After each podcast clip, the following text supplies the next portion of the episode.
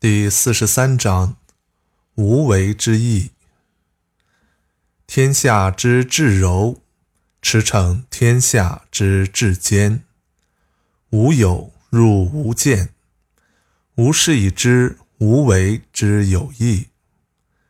不言之教，无为之义，天下希及之。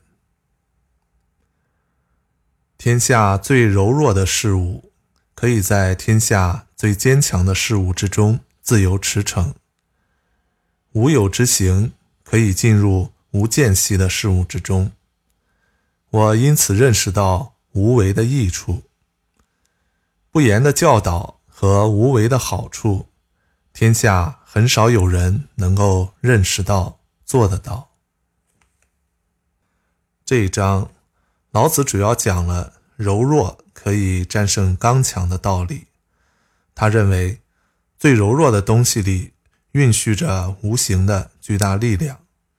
这种力量，即使是最坚强的东西也无法抵挡。柔弱是道的作用方式，是万物具有生命力的表现。实际上，对柔弱的赞誉，也就是对超脱名状而顺其自然的推崇。柔也可以理解为软实力。语言、思想、文化、生活方式，都是天下之至柔。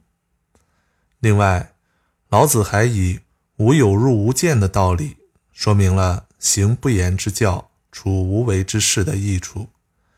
没有间隙，却仍然能够走进去、影响进去，靠的是无有。因为没有间隙，任何有是进不去的。